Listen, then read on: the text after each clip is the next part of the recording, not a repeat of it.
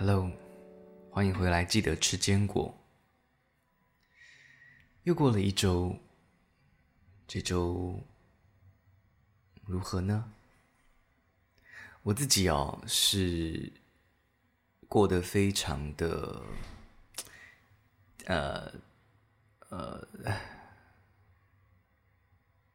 我我我真的觉得啦，就是在这段日子哦。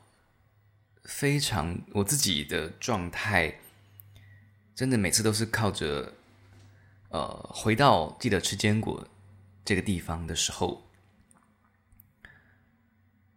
我才真的平静下来。不然，其实，其实我我我真的我真的是心情啊起伏啊都非常大，我没办法去。表达说哦，好像真的发生什么明确的事情让我这样，但是的确，就是当一个人在他的状态没有那么的安定的时候，任何的小事都会造成很大的波澜。我觉得我们要呃赶快的平静心里面的风浪。其实我觉得已经平静了。借由这次的呃连假，让我们好好的安静，在自己啊，在上帝啊，在在这就是这种很心灵的这个过程当中。毕竟这个周末也是台北都是阴雨天，也没有什么地方能去。然后我也觉得，我们每次在面对啊、呃、新的朋友、陌生的，就是就是新认识的伙伴的时候。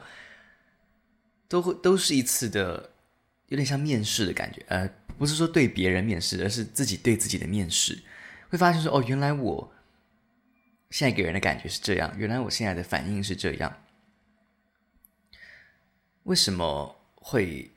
比如说，当我有困难的时候，我我需要找人来谈心的时候，会遇到呃，比如说有些人他是可能因为我的表达的方式让他。觉得我没有那么真心，或者是就是一些这种东西会反省了哈。我自己觉得蛮好的，但是这过程当中当然是是有点痛苦的哦，因为就你的情绪会一直受影响嘛。所以啊，我也不知道哦。我觉得我这礼拜啊，呃，花了很多钱在买衣服，花了大概一两千块有哦。就是就是就是都在买一些，我觉得没有买买不买也没有关系的那种什么什么 T 恤啊那种东西，不知道哎，就是我会觉得好像当一个人他心里面的呃，比如说信仰啊，或是平常给予的稳定的力量拿走的时候，或是说你暂时不去看的时候。你需要平静，那你就可能会去买衣服，可能会去听演唱会，去去干嘛干嘛，就是借由一些外在的刺激去抒发，然后去度过那段时间。我们深就是很深刻的去体会这样子的过程，就会知道，其实这个世界上几乎是大部分的人都在经历这些事。你看呢、或许你曾经呃找到了某个对象，觉得可以跟着他一段时间，暂时的不要再漂泊。可是呢，后来就发现哦，暂时的，你又要再把心拿回来，继续往前走。这些过程当中都，就是虽然都有学习啊，什么都很很有很正面的部分，但是还是痛嘛，还是累嘛。像找工作也是一样，也没有说真的一个地方可以让可以让你真的到永久啊。有啦，可能一开始你曾经有某些机会让你这样子，但是中间还可能还是会有一些意外，让你觉得哦有点灰心了，有点不想再继续维持这样的工作关系。有很多很多的事情会。变成是一个变数哦，在这样子的变化的过程当中，我们自己在哪里，我们每一次做的决定都是就是写我们自己的历史。有时候你知道，人生并人生因为每个人生都不一样嘛，所以没有任何人能够真的成为另外一个人的什么导师这种，你知道，就是很难得。就算是哦，就算是导师好，那他可能也是，可能也是帮助了你百分之五十的生命，百分之四十的生命，他不可能到超过一半或是大部分，你知道，就是很多时候都还是你自己得去学习。那你怎么学习呢？也不是靠着你自己呃空讲，你知道，其实都是靠经历。像比如说诈骗也是一样，别人跟你讲一千。个一一万个例子都没有你真的亲身碰过一次，然后你你狠狠的记住整个过程，你是怎么被骗的，你是怎么姑息的，这些都是很深刻的学习。我觉得我们我们啊、呃，嗯，也许我小的时候啦，包括我到二十五岁以前，我都过着很舒服的日子。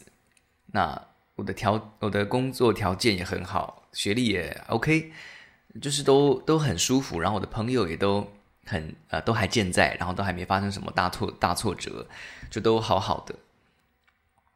二十五岁以后，我开始经历了一些别人二十五岁以前就经历过的事情，我觉得这也挺好的，让我及时的去去去啊、去经历。然后赶快的累积自己的人生经验，让我们可以变得更好，人生就是视野能够更健全。当然，这些痛啊，早一点经历是好事。我只能一直这样子告诉自己，早一点经历是好事。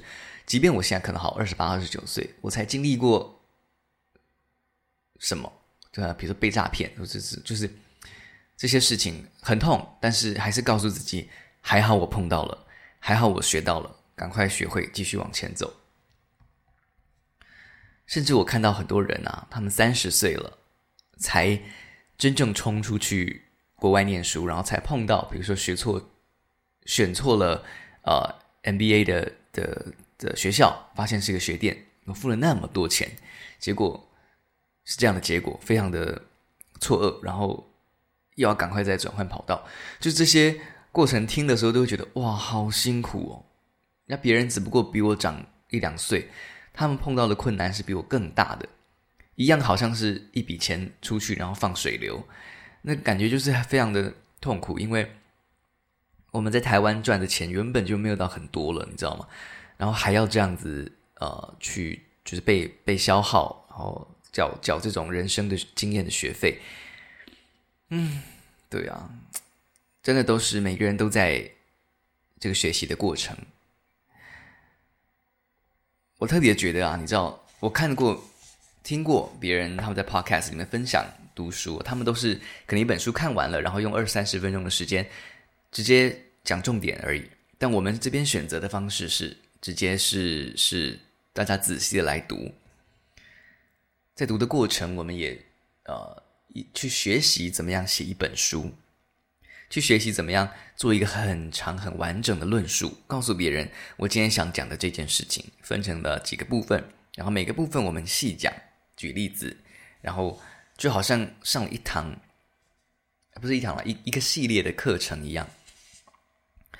这都是一次的一次次的学习，然后我也觉得我在啊、呃、录制的过程当中，我得到了很多，包括我的呃，因为我之前上过配音班，所以。我自己，呃，之后的一长段时间，我自己本身就有工作嘛，所以我也很少真的能够去接到配音的案子，就根本没有机会去练习说话。所以，呃，借由这个小小的频道，也是让我自己可以去练习练习表达。要不然，你知道，我平常的工作也就是就财务会计嘛，那就是。会沟通的事情就那么一一些，那呃很难够很难真正的去去嗯去训练到表达跟说跟说故事的技巧。对啊，好，那我们啊，今天真的是一个一个，就是一个非常的单纯的廉价。我们明天早上要去爬个山，昨天晚上参加了一场音乐会，啊，就是户外的那种音乐会，我觉得呃有舒压到，还不错，然后也让我们整个整个人又多了好多灵感。我昨天又录下来了，对啊，所以之就是接下来的时间，如果有空的话，我们也可以把握时间啊，然后去练习一下，把这些音乐整理，然后。做成一个又一个的精致的小作品，就留个记录这样子。好，我们喝口水就开始吧。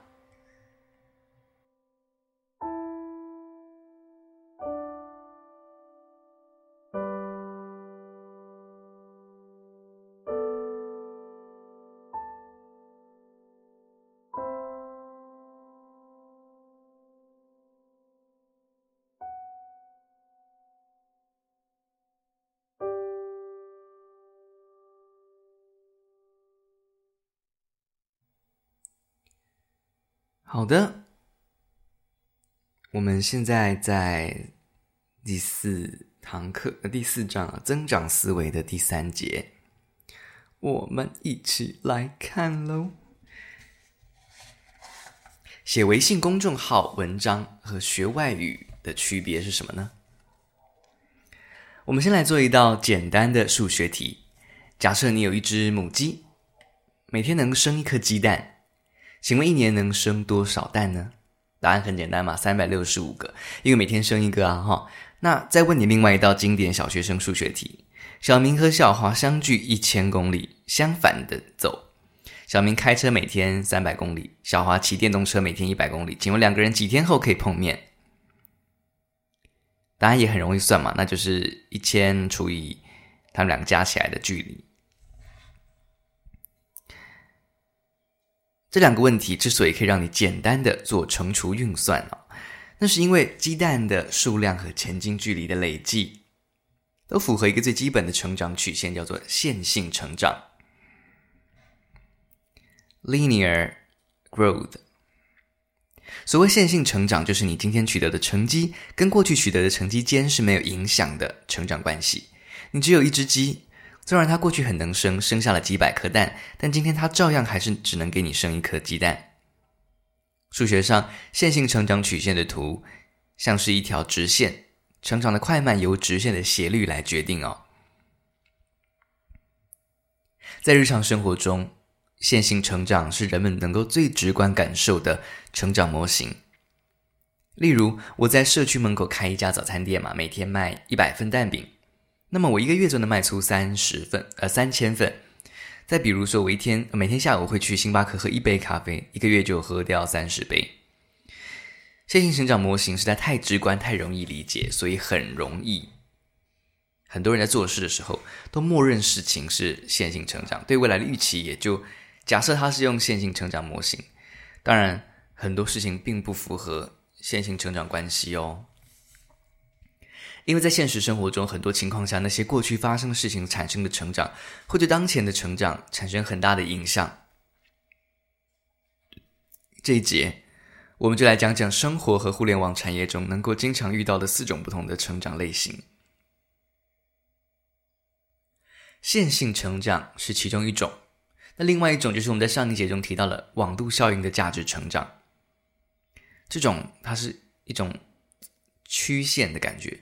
如果你画出来就是一个二次函数 （quadratic function） 曲线，这种成长方式叫做幂成长。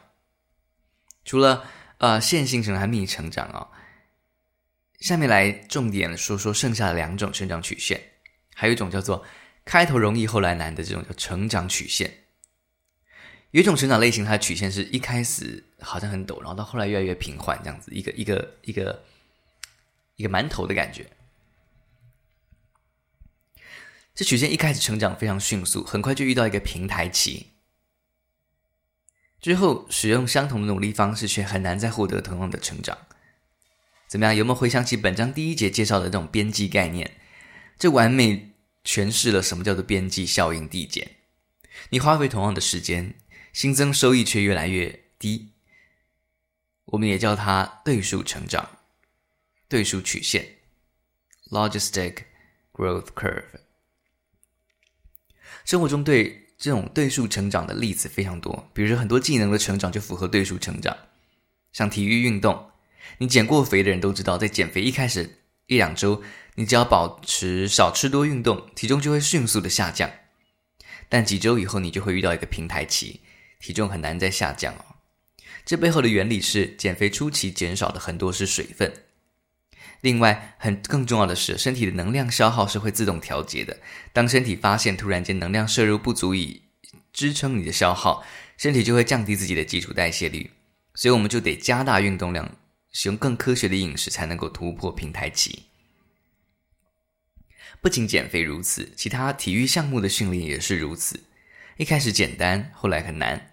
如果是顶尖运动员，能够参加奥运会的那种，他们比的可不仅仅是体育的专业技能了。更多的还有一个运动员背后的健康方案、医疗团队、心理健康和竞技状态的科学调整等等因素。还有一个例子是学外语哦，刚开始的时候，你学几个常用对话和单词就能够和外国人展开基本的对话。还记得我在上大学的时候去德国做一次交换计划，德国学校安排了德语课，短短一个月我就能够从零基础学会怎么跟人介绍自己、点餐啊、聊各国。有趣的事，这样子。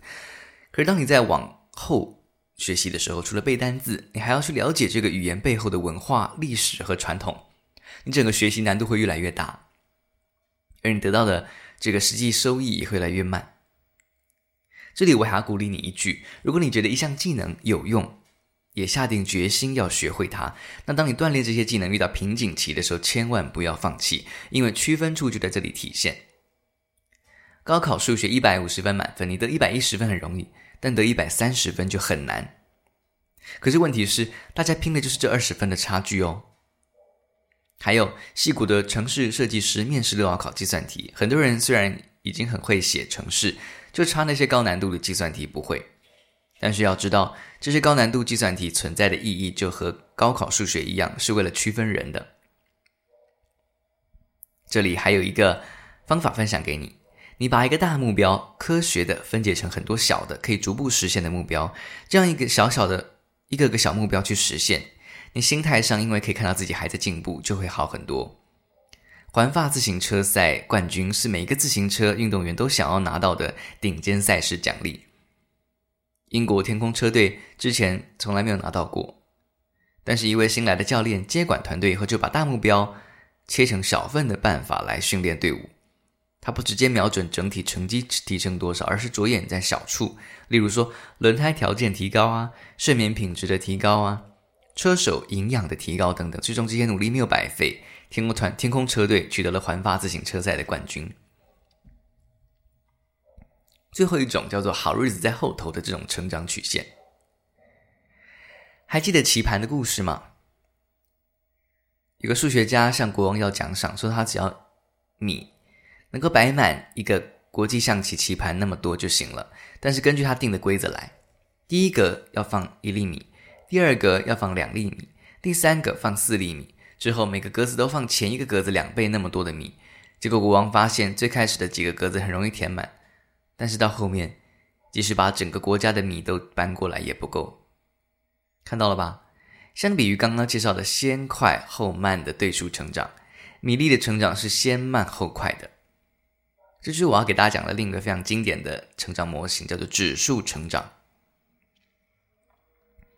它的成长曲线是一条指数曲线。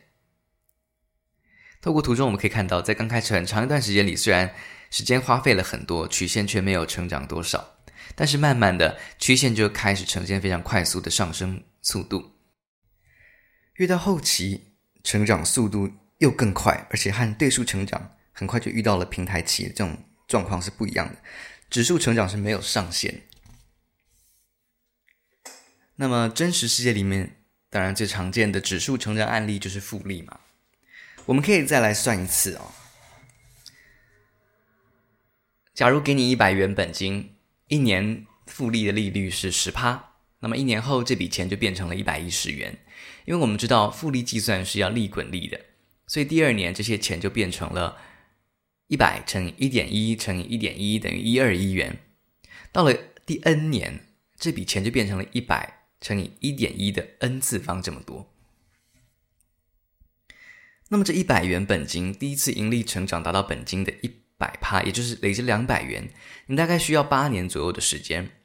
但是第二次多赚一百趴，也就是累积到三百元，你只需要再花五年的时间。你赚到第三个一百趴，只需要再等三年；第四个一百趴，只需要再等一年。所以，如果等到二十五年以后，你的财富就能够达到二十五倍。但如果你是单利计算下的线性成长呢？二十五年以后，这笔钱可能就只有三百五十元而已。这就是复利的力量，先慢后快，而且后期会非常快。让我休息一个三秒钟。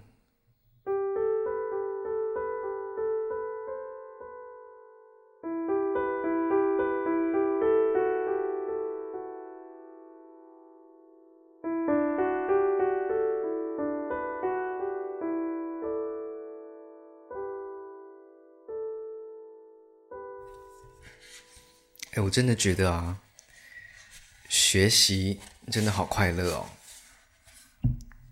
你懂吗？就好像，你看，我们一开始觉得要提醒大家记得吃坚果，好像是一个，嗯，就是你要你要用点力，你知道吗？就是好像好像你知道坚果是好东西，但是它良药苦口，有时候没那么在口感上那么讨喜，所以你要说服自己多吃一点啊，然后什么这种。可是当你在这个状态里面的时候，你享受到它的好处，然后你就会发现自己一直像一个转轮一样，一直不断的在有有序列的在运转，然后你的身体整个细胞、脑细胞也都不断在活化，那感觉很让人兴奋，你知道吗？就你一直在成长，我很开心，我们的生命是花时间在这个状态里面的，好开心哦！我又想到了，我希望我。就是自己完成阶段性计划之后，我就要好好的去学网球。我想要好好的，就是我希望我的人生学会的东西，我就是要去学。当我有能力的时候，有财力的时候，我就要多多充实自己。我们再举一个例子啊，就像。科技的进步一样，一开始哦，你整个学科领域就像一片荒芜的沙漠，人们好像怎么研究、努力都找不到方向嘛。突然就有人在尝试了很多次以后，成功了那么一次。比如说，发现钨丝的爱迪生，电灯啊可以用了。这样，再后来，人们在对新技术进行商用的时候，又要经历很多其他的困难，比如说政策不允许啊，民众不接受啊，初期产品的品质不良啊。成本太高啊，等等。可是突然有一天，你的产品就会被市场广泛接受，然后呈现爆发式的成长。在科技界有一个最有名的指数成长例子，就是摩尔定律。他指出哦，随着科技和市场的进步，每过十八到二十四个月，晶片的性能会提高一倍，而价格也会降低一半。这个定律哦，在最近半个世纪以来一直在发挥作用。对我们个人而言，很多事情的成长也是这样的。比如说写公众号文章、做抖音网红，或是那个哔哩哔哩弹幕网，这个这种上传主等等。我发现，在写我的那个部落格的时候，韩的魁谷成长日记的时候就是这样。一开始冷启动非常困难，可能只有几个朋友关注，但是慢慢的就会产生影响力，因为粉丝人数越来越多。新文章转发出去的人数也越来越多，就越有机会被更多人看到。第一次积累一千个粉丝可能需要用两个月的时间，可是到后来从两万个粉丝成长到两万一千个粉丝，同样是一千个，可能只需要几天的时间而已。所以啊，如果我们知道自己要做的事情一定会是一个指数成长的事件，那么我们就要在一开始的时候挺住，挺过一开始时的这种默默无闻。顶过一开始的时候的付出和努力不成正比，直到迎来爆发式成长的那一天。科技大公司普遍的做法是设定更高的战略愿景，抬高员工的眼光，不要只关注现在，还要放眼未来。总结一下，我在本节介绍了四种成长曲线。以我们个人而言啊，我们吃过的盐的累计是线性成长，因为我们对盐的摄入量每天不会有太大变化。我们脑容量的成长是幂成长，因为神经元之间的连接符合网络效应。我们的技能成长可能是对数成长，而我们做的事业可能是指数成长。如果用数学公式来归纳，那它们分别是这样的：用 x 代表时间，y 代表价值。a 代表一个某就某个常数，哎，我们就用念的可以吗？嗯，好，我们试试看啊。线性成长就是 y 等于 a 乘以 x，而幂成长就是 y 等于 x 的 a 次方，越来越快，越来越快，这样子。对数成长就是 y 等于 log x，指数成长就是 y 等于 a 的 x 次方。如果我们把它们的曲线画在一起，就更能感受到它们的不同。你看到，在最一开始的时候，对数成长最快，但慢慢的指数成长的力无穷力量就展示出来。所以，指数成长就是现在很多互联网企业追求的成长速度，而那些优秀的企业也都以这个速度成长着。这一节，我希望你更多的收获还在于明白了自己所选择的事情的客观成长规律。当你决定开一家最传统的餐厅或者没创意的酒吧，就要做好它可能是线性成长的准备。多少年后，你的财富积累很可能没有做科技公司的朋友多，这很可能是正常的客观规律。还有，小时候很多家长让孩子背诵圆周率一百位数或者啊唐诗三百首，因为可以在家庭聚会的时候炫耀。大家都会称赞小小年纪就能够这样，肯定会以后会有出息啊，等等。但是殊不知，这些技能甚至包括各类艺术和牌棋子、牌子的技能，都是对数成长的。早期的进步自然很快，成为普通人里面的高手很容易，但想要取得顶级荣誉就太难了。再如，如果决定投身于学术研究，那么就要做好前期赚不到什么钱的准备，直到你确实取得了突破。想想当年，是不是很多人都不知道科研是什么，就跟着考研究所，甚至读博士？但殊不知，科研呃科学研究了哈，是一个漫长的指数成长过程。这就是为什么在本科毕业五年后拿博士的你的财富积累，可能没有本科毕业就去互联网企业工作的室友积累的多。那这个时候再放弃科学研究，就是在指数投资的早期退出，损失极大哦。所以。当面对暂时的不顺的时候，我们要做的不是自暴自弃或者生气恼怒，试试你站在更高的角度来客观的评价一下成长曲线，可能是更明智的选择，呃，可能是更明智哦。那既然选择了一件事，就要尊重它的客观曲线，不要在对数成长的初期沾沾自喜，也不要在指数成长的初期轻易放弃。更不要天真的觉得世界都是在线性成长下运转的哦。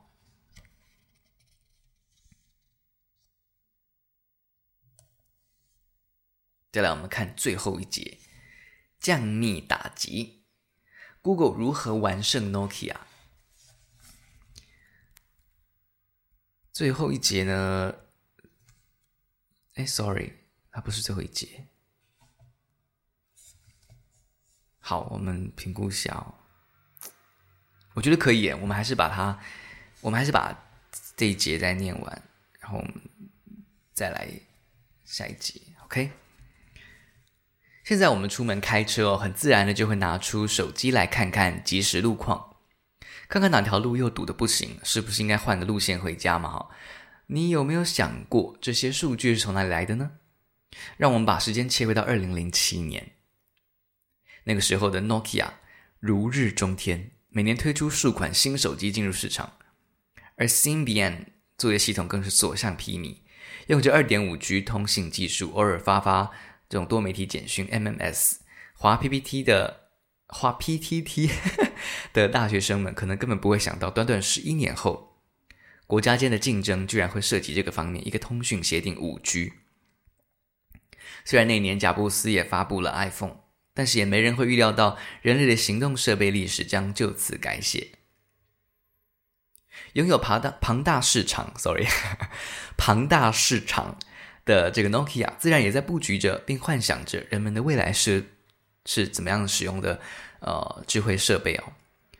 其中智慧交通就是以其中一项。如果以后的人们能够透过手机查到即时路况就好了。Nokia 的高层高层正在设计这个东西，于是自然而然他们就想到了要有一个办法去收集道路数据。数据怎么来呢？他们想到的是直接从道路上面采集。于是就在 iPhone 发布的两个月后，Nokia 一掷千金，以八十亿美元的价格收购了一家总部位于美国芝加哥的公司，名叫 Navteq。他这家公司是当时全球道路感测器领域的领导者，仅仅在欧洲，它的道路感测器就呃覆盖了十三个国家、三十五座城市和四十万公里的道路。Nokia 相信这个收购已经把全球道路数据牢牢抓在手中，可是 Nokia 错了。就在几乎同一个时刻，一个在当时小到可以忽视的公司叫做位置 Waze，在以色列成立了。同样是收集道路资讯，但他们想借助智慧手机这股庞大的趋势。他们的策略是利用用户手机自己自己手机上面的 GPS 感测器直接采集，同时他还接受用户主动的数据汇报，比如说哪里塞车、哪里有事故，甚至哪里有警察出没，用户都可以透过手机快速汇报给 Waze。事实证明，Waze 完胜了。仅仅过两年，Waze 道路资讯数量就赶上了 Navteq，而且又过了四年。位子的数量已经是对手的十倍之多，而这个时候，时间的巨轮已经滚动到了二零一三年。二零一三年六月，Google 它以十一亿美元收购了位子，这个在当时连一百名员工都没有，甚至地面硬体资产是零的的小公司。但是位子拥有五千万的全球活跃用户，而且根据预测，它的用户数量成长将会很快的再次翻倍到一亿。在三个月后。微软宣布以五十亿美元收购 Nokia 手机业务，外加二十二亿美元收购它所有的专利技术。Nokia 竟然他当年收购了 Navteq 还少了十亿美元左右的价格，结束了自己的生命。Google 在收购 Waze 之后，它的地图和本业本地业务迎来了呃全面的快速发展。到今天，Google 地图已经成为全球用户排量第一名，覆盖城市和地区最多的地图应用城市。在收购地图这件事情上，呃，地理数据的供应商这件事情上，Google 完胜 Nokia 嘛？这个深层次的原因就是两个公司的成长思维不同，他们分别代表了两个时代。Nokia 收购的 Navteq 是最典型的线性成长模型，因为要到地面实地架设感测器，这个工程不仅边际成本很高，拓展速度也受到很大的限制，例如你投入 x 元可以获得 y 的增速，而投入十 x 增速也只变成十 y，这速度无疑是不够的啊。另一边的 Waze 完全不需要实体资产的投入，每个用户只需要安装他们的 app 就可以成为他们的人肉感测器。Waze 获取新获取新的数据，这个边际成本几乎是零啊。同时，Waze 还搭上了摩尔定律的快车，全球智慧行动设备呈现快速增长。这些造就了 Waze 最终可以实现指数级的爆发式成长的关键哦。在资讯时代，指数级成长对上线性成长就是名副其实的降弭打击。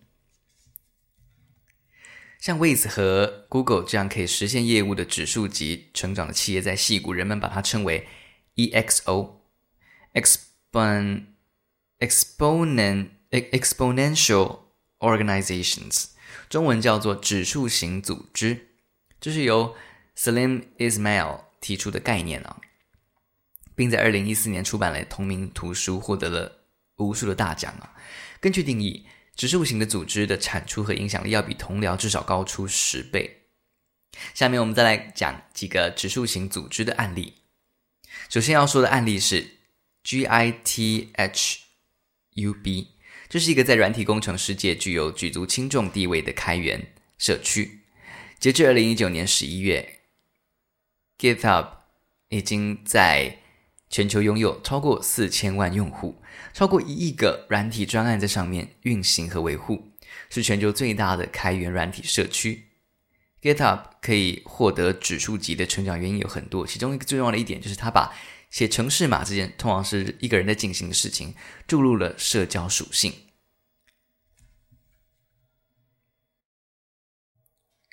你看哦，一个人可以随意在 GitHub 上面，呃，GitHub 上面公开自己城市的全部原始码，然后世界各地的码农们都可以查看。更主更重要的是哦，当他们发现城市码有改进空间的时候，码农们会自行修改城市码，然后上传。之后，全世界所有关心这这次改动的人都可以加入线上交流，讨论这样的改动是否合适。在注入社交元素之后，GitHub 就立刻像 Facebook 和微信那样，拥有了网络效应。同时，跟所有平台类型的网站类似啊，整个 GitHub 社群高度自治，这就让 GitHub 的营运成本也降到最低。到今天，对于世界上几乎所有最重要的开源专案，都可以在 GitHub 上找到。你看，社交的力量如此强强大，自然而然的就会有人想到，是不是可以把社交属性加入企业内部？于是呢，各类的企业内部交流的社交产品应运而生。例如，诞生在戏谷，后来被微软以十二亿美元收购的 Yammer。还有呃，同样在戏谷的 Salesforce 旗下的 Chatter，以及中国类似的钉钉，跟呃企业微信。美国的市场调查研究机构 Forrester 进行了一项研究，研究结果哦，什么声音？我们这边每次那个那个鸽子还是什么，在阳在那个别人的阳台上走的时候，都听到。很大声，啪啪啪啪啪啪啪啪，跟鸭子一样。好，继续。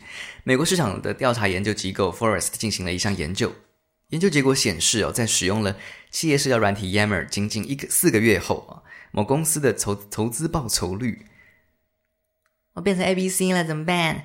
投资报酬率提升了两百六十五趴，其背后的原因是。企业级社交软体可以增强企业内部的透明性和通连通性。哦，我怎么了？今天一直吃字哎，好，从而显著的降低组织内的资讯延迟，增强网络效应。这也成就了这些 B 端社交产品的指数级腾飞。再比如，在二零一二年，Chatter 的用户数在短短十八个月内成长了近六倍。另一个案例是爱彼迎，爱彼迎的英文是我们大家常听到的 Airbnb。我的妈呀，怎么翻成这样啦？大陆人，好啦，全球最大的民宿预订网站啊，这家公司虽然没有拥有实体房间资产，但是这个平台性还非常低的边际成本，让这种共享经济领域的独角兽以一个惊人的指数及成速度成长着。二零零九到二零一零年的跨年夜，Airbnb 当天还只有一千四百个房间可以供预订。短短七年以后，二零一七到二零一八年的跨年夜，这个数字已经成长到三百万。到了二零一八年年底，这估值已经超过了三百亿美元，并且在二零二零年的八月申请公开募股 IPO。另外哦，很多传统组织也在努力寻求指数化转型。例如，我们假设一家纸媒时代的专业报社，还是按照过去那种采啊采编方式制作新闻，而且仅仅利用入口网站进行全网分发，那么它仅仅实现了规模效应，也就是每传播一份新闻的编辑成本几乎为零。但是这样做却没有网络效应，也就是最终无法实现有价值的内容指数级成长。在传统媒体中，英国的《卫报》（The Guardian） 做出了指数型组织改革的优秀范例。《卫报》啊，一一个一个报纸了哈，把内容生产开放给广大社会，这让他们的优质内容生产快速成长。其中最有名的例子就是二零零九年，英国政府公开了一份多达两百万页的政府议政府的这个议会花费报告预算啊。按照线性思维，在这个两百万页的报告中寻找有价值的。蛛丝马迹，看样子《卫报》的编辑是几乎几个月都不用睡觉了啊！而《卫报》创新的邀请所有读者一起参与，共同阅读报告，探索亮点，而这样做的效果也非常显著。短短三天内，读者们就分析超过了两呃二十趴的报告内容，邀请社会共同创作有价值的内容，让文字产生指数化的这种升级。这就是目前顶尖媒体平台的成长策略，比如微信公众号、今日头条、百度百家等等。对于如何成为一家指数级组织，Ismail 也在他的著作《指数型组织》中给出了建议。有兴趣的读者可以自行查阅哦。到这边告个段落啊！我终于知道为什么我今天会念得那么卡，因为我的眼镜在这三天连假，我都要戴着那个视力只有零点八的眼镜，就是呃帮助那个近距离观长时间近距离观看的时候使用的办公室用的眼镜，我把它带回家。唉，不过也没关系，因为反正这个周末是呃下雨下雨天嘛，我们也不太会真的去到太远的地方，我们就这样。自己在家里面休息运作就好了。好的，那么下集见喽。